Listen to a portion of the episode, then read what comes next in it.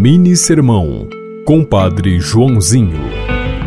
Seja firme e determinado nas palavras. Evite a dúvida e a indecisão. Quando Jesus olhava nos olhos daquele leproso que havia sido curado, ele era firme e determinado. Não contes nada disso a ninguém. E Jesus dava as orientações, que nem sempre eram seguidas, mas ele era firme. Você, pai, você, mãe, seja firme com seus filhos. Você, professor, seja firme com seus alunos. Seja determinado nas palavras sem ser agressivo ou violento. Simplesmente seja claro naquilo que tem que dizer. Inspirado em Marcos capítulo 1, versículos 40 a 45.